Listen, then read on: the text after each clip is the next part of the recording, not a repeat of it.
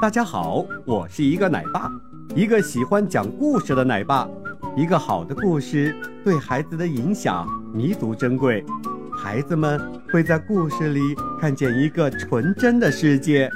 在这个童话世界里，孩子们不光能享受快乐，也能学习知识。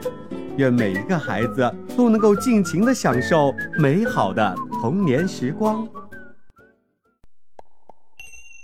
事不关己，高高挂起。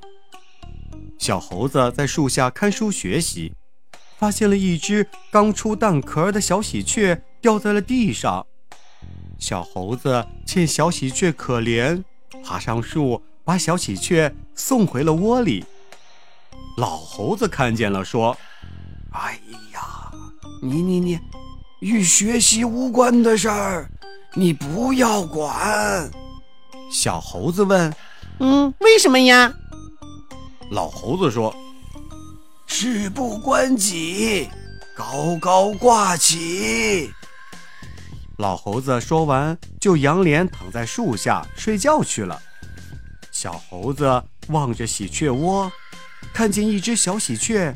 正翘着屁股要拉屎，正好对着老猴子的脸，小猴子不由得捂着嘴巴 笑了起来。正笑得开心，小喜鹊的粪啪掉在了老猴子的脸上，老猴子用手一抹，抹了满脸的屎，闻一闻，咦，怪臭的。老猴子发火了，对小猴子说：“你。”你你看见小喜鹊拉屎，为什么不告诉我？小猴子说：“事不关己，高高挂起。”老猴子什么话都说不出来了。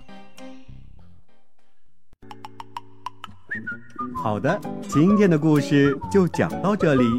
小朋友们，在这个故事里，你学到了什么呢？记得和爸爸妈妈去分享哦，我们下期再见。